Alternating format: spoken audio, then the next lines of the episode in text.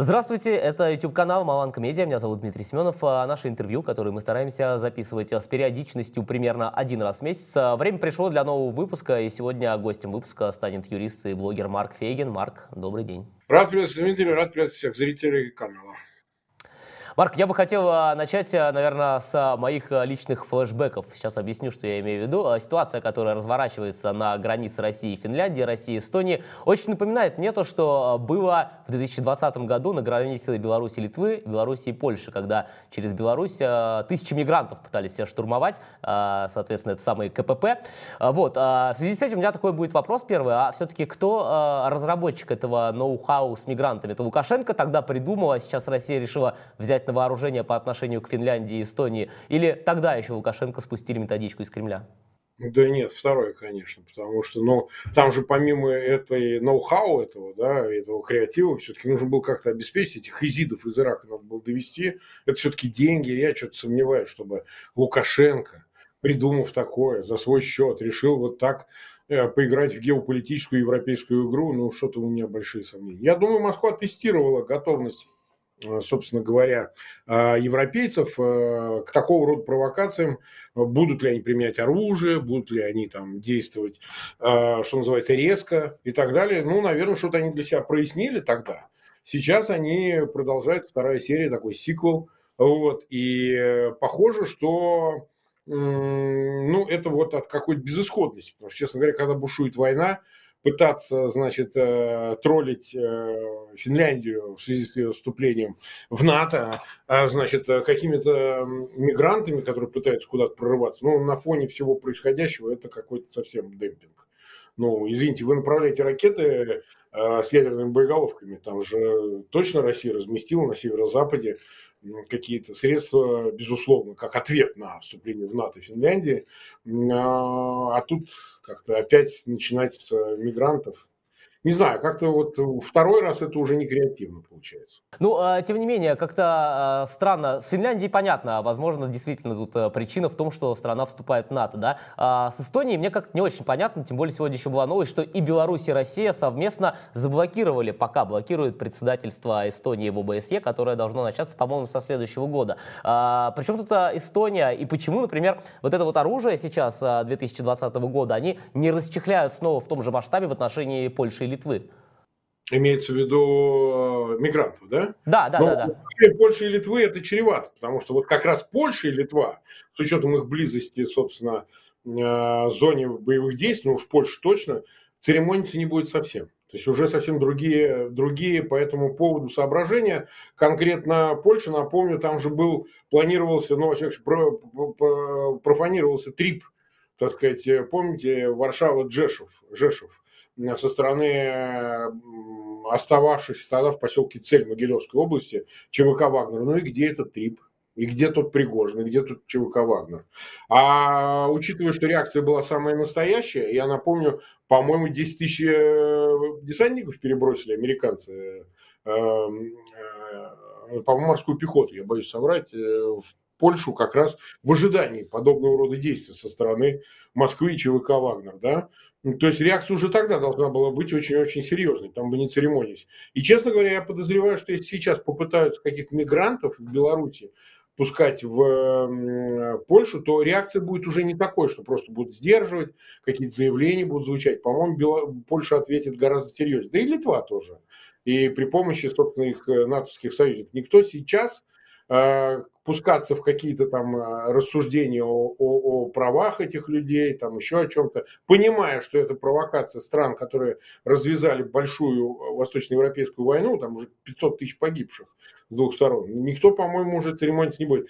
Я думаю, что и с Эстонией тоже этот номер не проканает, потому что ну, как бы Эстония это несколько более ближе к Финляндии, нежели наоборот. И тоже это захлебнется все, на мой взгляд. Потому что, повторяю, сейчас ставки выше. И поэтому миграционный кризис, э, как он работал тогда, там, не знаю, несколько лет назад, это уже абсолютно нереально реализовать сегодня. В Польше, кстати, вышла а, накануне да, интересная книга такая журналиста Збигнева Парафяновича, которая называется «Польша на войне». А, многие сейчас а, выдержки из нее публикуют. Там действительно много всего интересного о том, а, как реагировал Запад, какие прогнозы строил, будет ли вторжение, кто там а, воспрепятствовал помощи военной Украине, кто, наоборот, был таким паровозом. Ну, а, в контексте нашего разговора мне, конечно, момент с Лукашенко там а, больше всего понравился. Там а, говорилось о том, что Лукашенко, собственно, а, собирался после начала вторжения убежать через Варшаву. Если мы берем... А, да, если мы берем этот факт а, за правду, мы можем ли сделать отсюда таких три вывода, что, ну, во-первых, Лукашенко не знал о вторжении,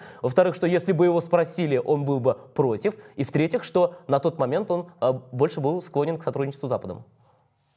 Я бы сказал так, что Лукашенко наверняка о чем-то знал, и, возможно, поскольку войска размещались заранее на территории севера, да, с Беларуси, я думаю, что это просто прорабатывались разные варианты хода событий, мне так кажется. Лукашенко мог предполагать, что Москва одной Украины не ограничится. Мог предполагать. И, может быть, думал, что за три дня действительно Киев возьмут, в том числе силами с севера, с территории Беларуси. Не исключено. И он планировал, возможно, для себя какие-то отходы в Европу в случае, если после Украины успешной операции там займутся уже Минском. Э, могло такое быть, но я не думаю, что это был единственный исключительный план, абсолютно. Наверняка были и другие варианты, которые Лукашенко для себя оставлял. И я напомню, в этот момент еще был жив Маккей, который скончался гораздо позже. То ли скончался, то ли его убили, не берусь судить. По сей день история темная. А, и Маккей мог быть таким коммуникатором, как раз у него эти возможности были, договариваться о каком-то там, я не знаю, передислокации Лукашенко там на каких-то условиях. Исключать этого нельзя, хотя достоверные сведения, сообщенные в книге Профяновичем, э, не являются, понимаете, а какие доказательства, что это действительно было, понимаете. Ну, наверное, план такой мог быть, но реализовался бы он или нет, ну, ход событий показал, что нет. Вот. А решился бы на это Лукашенко тоже, это, знаете, вопрос, э, ну, одномоментный. Если бы действительно виделась ему угроза со стороны Москвы, он мог на такой шаг пойти, потому что лучше уж, как говорится, сидеть в какой-нибудь э, тюрьме в Гаге, нежели, э, значит, где-нибудь в подвале на Лубянке или там в каком-то другом месте жариться там на каком-то котле, где бы его точно сварили бы. Ну, я вообще, на самом деле, нафантазировал себе такой э, вариант событий. Вот войска, которые были размещены заранее да, на территории Беларуси, российские, они же э, формально бы, были отправлены туда на учения. Э, может быть, Лукашенко да. и думал, что, о, окей, у нас будут учения. А в какой-то момент ситуация вышла из-под контроля, и де-факто, получается, Беларусь оказалась захвачена российскими войсками. Ну, она вообще оккупирована страна сейчас в нынешнем виде и уже давно. Беларусь, как минимум, после событий августа 2020 года, когда для Лукашенко сложились ситуация с, с, с выборами не лучшим образом, и он окончательно продался в Москве, там ушел под Москву, при том, что он играл еще с Западом. Я напомню, в январе 2020 года к нему Помпео приезжал, госсекретарь США, возвращены были посольства. То есть он вел игру против Москвы, ну, против э, фактического, э, значит, э, аннексии, да, потому что он пытался там противодействовал, считал, что Москва играет против него на выборах, еще что-то делает. А потом же у него просто вариант не остался. Он вернулся к прежней позиции про московской и под Москвой, и, и у него просто для маневра не осталось ничего. И знал ли он о вторжении? Ну, скажем так, если эти войска приехали на учения, а в реальности учения обернулись реальной войной, ну, представить, что совсем никакой информации не было у Лукашенко, а как бы там все-таки КГБ Беларусь, там все-таки какой-то обмен существует и так далее. Но я с трудом себе представляю, понимаете. Учение это одно, а вот реальная подготовка вторжения это абсолютно совершенно другое. Тем более, что стояли э, в тот момент еще профессиональные достаточно части, они потом все погибли, собственно говоря, в Киевской области и дальше, там, в Сумской, в других местах. То есть э, он понимал, что это какие-то такие очень специальные учения, прямо скажем.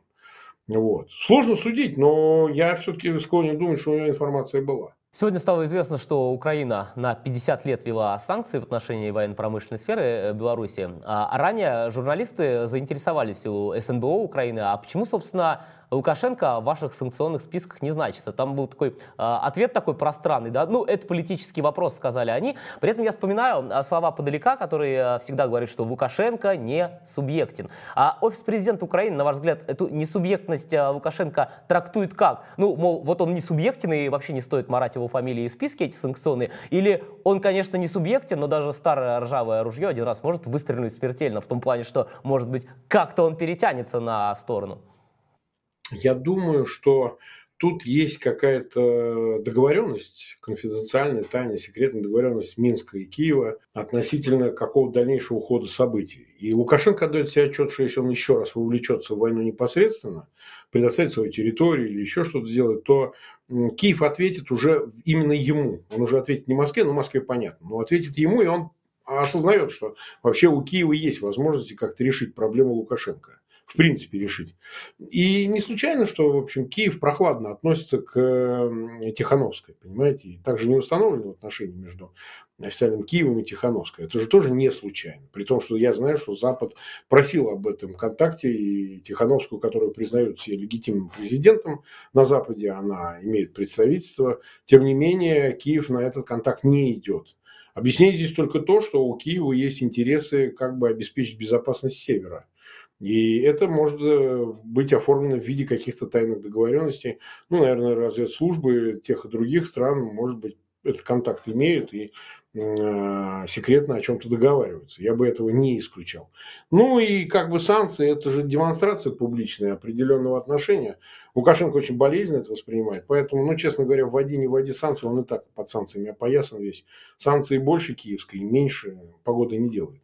Ну, а, при этом а, он как-то странные жесты в последнее время начал делать, а, какие-то жесты по отношению к Польше, по отношению к... Ну, к Венгрии понятно, у них там и так все более-менее хорошо, но вот в связи со сменой правительства в Польше он почему-то делает какие-то реверансы в надежде на то, что санкции новое правительство в отношении него ослабит. О чем это может свидетельствовать? Почему он себя так ведет, на что он надеется? Но он всегда так делал, понимаете? Он все время то горячо, то холодно, то вира, то майна. То он с Западом, значит, э, срался, что называется, а то он с ним целовался. То есть мы же это видели и в 2015 году, в канун выборов, и до этого. А Лукашенко всегда важно было сохранять эту дуальную позицию. Он вроде как с Москвой, но одновременно еще и пытается сохранять отношения с Западом, поигрывая с ним. А давайте я вот диссидентов отпущу, я отпущу вот э, политзаключенных, а вы мне вот за это вот это сделаете. То есть он торгаш. И с этой точки зрения он хочет, безусловно, сохранять какой-то ручеек отношений, там какие-то вот связи с э, Европой, потому что ну, это и экономические вопросы, и вопросы безопасности, и вопросы вообще будущего, потому что Москва-то может рухнуть одномоментно. Глядишь, как с Советским Союзом, и нету Москвы. А жить как-то надо. И безопасность свою обеспечивать как-то надо, потому что, значит, не станет Москвы, будем говорить прямо. Сколько Лукашенко режим просуществует в отсутствии Москвы? Ну, так вот. Понимаете, из-за его жизни никто даже копейки, ломного гроша не даст. Тут уже сформировалась вполне себе военная оппозиция, очень серьезная, в лице там Калиновского, там других подразделений белорусских, которые воюют в составе ВСУ в Украине. И, честно говоря, как-то с трудом я себе представляю перспективу самого, самого Лукашенко в условиях, если а, он останется без этой поддержки кремлевской. С другой стороны, его тоже тяготит. Так что нет, для него очень естественно, несмотря, казалось бы, после всего, что он Западу наговорил и сделал, ну, в частности, вот тот же мигрантский кризис, ну, а о каких а, отношениях можно говорить с новым правительством Польши? Он таких гадостей наделал в связи хотя бы только с этим отдельно взятым попыткой изидов отправить в Польшу, а, разрывая границу между Беларусью и Польшей, что казалось бы, ну уже все, там навсегда отношения потеряны. Но нет, вот смотрите, у него вот есть это качество невероятное – Часто такое, кстати, я встречал, что человек, вот он может наделать гадости, а потом, как ни в чем не бывало, вести себя, как будто все нормально. Я, кстати, хотел спросить, а, в том числе и о белорусских, и о российских добровольцах. У вас вы неоднократно бывали в Украине, на передовой, вот, кстати, совсем относительно недавно, да, тоже ездили. А если говорить о белорусских добровольцев из полка Калиновского, из других подразделений, и о российских, да, если их сравнивать, то а, есть ли у тех и у других политическая субъектность, опять та же самая, политический потенциал по отношению к своим странам в будущем? Но я встречался с белорусским добровольцем полка Калиновского в мае, когда первый раз ездил. А сейчас, вот только что я опубликовал пресс-службу Легиона Свободы России, я встречался, я и в мае с ними встречался, с курсантами на базе подготовки. Несколько десятков курсантов из России были в том числе, они были в Балаклавах. А вот сегодня, то есть в последнюю поездку я вот э, здесь в ноябре в начале встречался с а, уже воюющими военнослужащими. Мы в зале там сидели, разговаривали. Вот опубликованы фотографии, и пресс-служба опубликовала текст об этом. Если кто хочет, в телеграм-канале у меня может посмотреть, там есть, э, сейчас стоит ссылка. Но вы знаете, э, разница все-таки есть, она какая? Вот по части политического центра, политического оформления в партию, там, полк Калиновского или там Легион Свободы России или там РДК, э, проблемы и там, и там, и там. Потому что не очень ясно, как оформить идеологию, как организационно себя позиционировать. Ну, действительно, партия это как-то, в общем, гражданская такая вещь для выборов. Э, назвать это политическим центром просто, как координирующий орган, тоже как неуклюже немножко, потому что, а с кем координироваться тогда?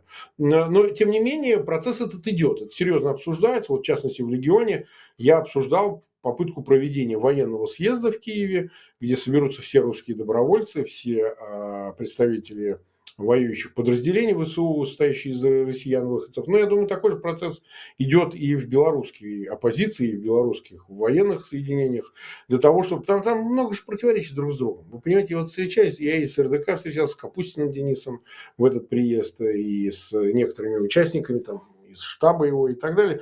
Ну, конечно, есть противоречия, есть соперничество, есть какое-то такое, знаете, кто лучше, кто хуже, но это вечная история. И в политическом смысле, и во всех других. Это, конечно, часто бывает препятствием, но это было всегда, на самом деле. То есть это такая вещь неизменная не знаю, в силу разных причин, потому что э, многие избегают единоначалия или там монополии с чьей-то стороны и пытаются самостоятельно себя позиционировать. Это препятствие для политической организации именно военной части. И русских, и белорусов в одинаковой степени. Но процесс как-то, в общем, обсуждается. Я бы сказал, что к чему-то все-таки придут. За какой-то обозримый срок появятся некие политические центры и у белорусов военных, э, военные соединения, и у русских обязательно. Потому что сейчас это уже назрело. А, просто непонятно, когда ты воюешь, за что ты воюешь, какие твои цели. Понимаете? Вы что хотите? Вы освободить Москву хотите? Или вы удовлетворите Белгородскую область? Ну, соответственно, в Беларуси попроще, потому что там территории масштаб куда меньше. Но все равно нужно их обозначить, чтобы э, попытаться вызвать некую реакцию оттуда, из России, там, ну, из Беларуси, понятно, чтобы были желающие присоединяться, когда начнутся боевые действия, чтобы они понимали, кто к ним идет. Понимаете? То есть, условно говоря, э, сегодня это соединение ВСУ, Вооруженных сил Украины. Они подчиняются командованию целям, задачам, которые ставит руководство ВСУ. А есть ли у них самостоятельные цели задачи? Если они завтра скажут, а вы знаете, спасибо огромное, клонимся в ноги ВСУ, но сейчас мы должны выполнить свою русскую задачу, мы уходим в Белгородскую область, например. А, понимаете, это тоже ведь политическое решение. Нужно иметь некую политическую самостоятельную субъектность. Ну, к белорусам это относится в той же степени, хотя им проще. У них достаточно крепкие структуры оппозиции в эмиграции, и, так сказать, представительство есть, Тихановская есть, которую, как бы, в общем, военная часть не очень воспринимает, но это тоже вопрос времени, вопрос э, выработки консенсуса какого-то. Русским тяжелее, русские разобщены сильнее, чем белорусы, несмотря на то, что там разобщение тоже имеет место. Ну вот э, я как раз хотел спросить, а если не как отдельная политическая сила, а совместно с кем-то из уже существующих, что те, что другие? Ну, самое логичное было бы примкнуть вот этому КС оппозиции в Стехановской и вот группами в Варшаве и в Вильнюсе а если мы говорим о белорусах. Но этого пока не происходит. Там идет, по-моему, тяжелый диалог и пока не успешный, если я правильно все понимаю.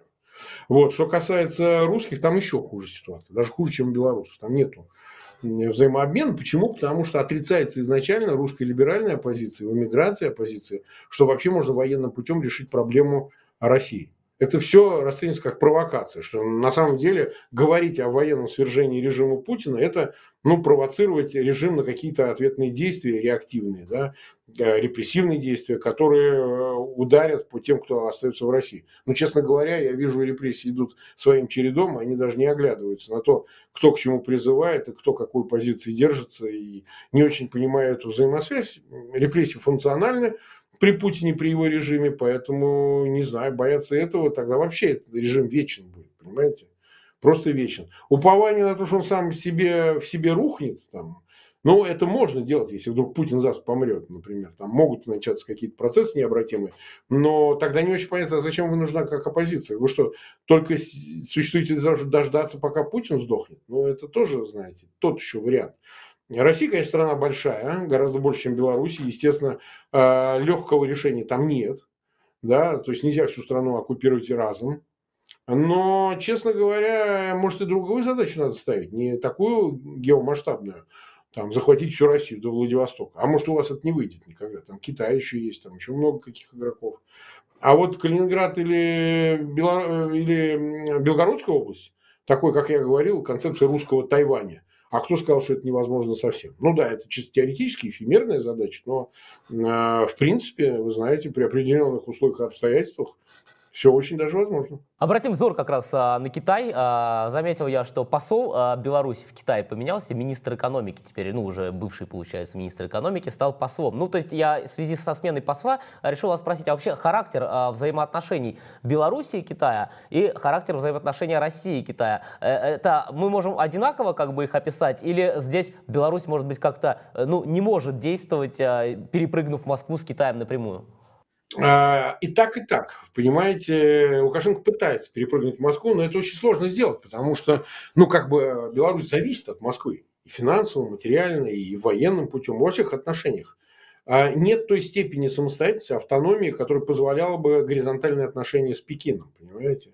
Все время на пайке. Вот если Москва не даст денег, там рухнет все. Да, 9-миллионная Беларусь, просто ну, нечего будет платить зарплаты силовикам, еще много чего. Поэтому, как бы Лукашенко не хотелось, он все равно зависим в этих вопросах исключительно от э, Москвы.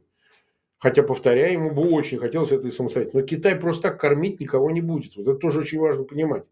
Что никакой поддержки на уровне «давайте я вас просто буду содержать» Китай, Пекин официально осуществлять не будет ни в отношении Беларуси, ни в отношении кого бы то ни было. Поэтому я думаю, что здесь все-таки при всем желании Лукашенко у него возможностей таких нет.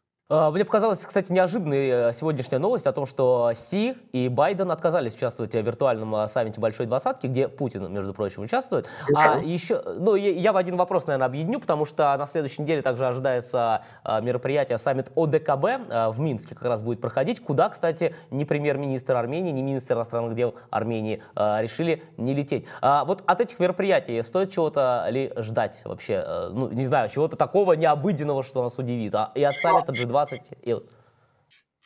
А то УДКБ ничего уже. УДКБ разваливается. Армения, конечно же, двигается в сторону от УДКБ. В общем, это и жест, и одновременно практическая вещь, потому что если ты стоишь в УДКБ, какие отношения с Западом? А Армения их ищет. Пашинян вот активно дрейфует в сторону Франции и через Францию к Америке для того, чтобы каким-то образом защититься от собственно, давление и со стороны Москвы, и со стороны, в общем, а, Турции вместе с Азербайджаном, который, конечно, а, там, сказать, э, возбуждает аппетит на Зангизурский коридор и желают, как присоединить Нахичевань, целиком создать э, прямую прямую территориальную связь с Азербайджаном. А, а с другой стороны, Москва, которая очень хочет свергнуть Пашиняна, это очевидно, база Гюмри, по-моему, остается сохранить только для того, чтобы осуществить эту операцию устранить правительство. Там такое бывало, кстати. Помните, Демирчана убили в правительстве, в, в парламенте стреляли тогда. То есть сказать, что это невозможно. И также Тераванесяна отстраняли, как мы помним, да. Э, и сам Тераванесян, комитет э, э, Карабах, как брал власть. То есть в Армении это в принципе, да и сам Пашинян как приходил-то, тоже на волне такого, знаете, народного выступления. Так что я думаю, что там план какой-то Москвой рисуется, чтобы избавиться от Пашиняна как от нелояльного элемента. Я бы этого не исключал. Вот. Что касается саммита двадцатки, вы знаете, я думаю, в этот раз он не будет достаточно мощным. Там не будет никаких решений принято. Вот в прошлом году ожидания были, что он повлияет на войну э, в Украине. И помните, Лавров приезжал на Бали в канун самого саммита 14 ноября как раз почти год назад э, тоже 4 часа разговаривали Си Цзиньпин и Байден, они лично присутствовали на Бали. Но в общем и целом это ни к чему не привело. И мне кажется, что как-то поохладели к двадцатке мировые лидеры. В целом, потому что там как-то тон пытаются задавать и некоторые страны третьего мира, ну и, понятно, Москва не оставляет надежд через двадцатку какие-то свои реализовать планы. Поэтому мне кажется, что ну, с точки зрения войны в Украине – двадцатка как бы не та площадка, где можно о чем-то договориться. То есть эти иллюзии рассыпались. Так что э, ОДКБ по своим причинам, значит, исчезающая, так сказать, э, субстанция, а двадцатка, ну, как бы не момент. Просто сейчас другими заняты проблемами. Понимаете, на двадцатке решать вопрос Ближнего Востока, там, войны с Израилем э, или там Украины, ну, совершенно невозможно. А сейчас этим надо заниматься. Чего обсуждать там какие-то э, перспективные развития, еще что-нибудь, если до этого достаточно там министры иностранных дел соберутся или там э, какие-то лица второго ряда, все. В это всех удовлетворит. Все больше появляется доказательств причастности э, Беларуси, режима Лукашенко, точнее, да, к депортации и вывозу украинских детей. Даже Госдеп США на этой неделе эту историю комментировал.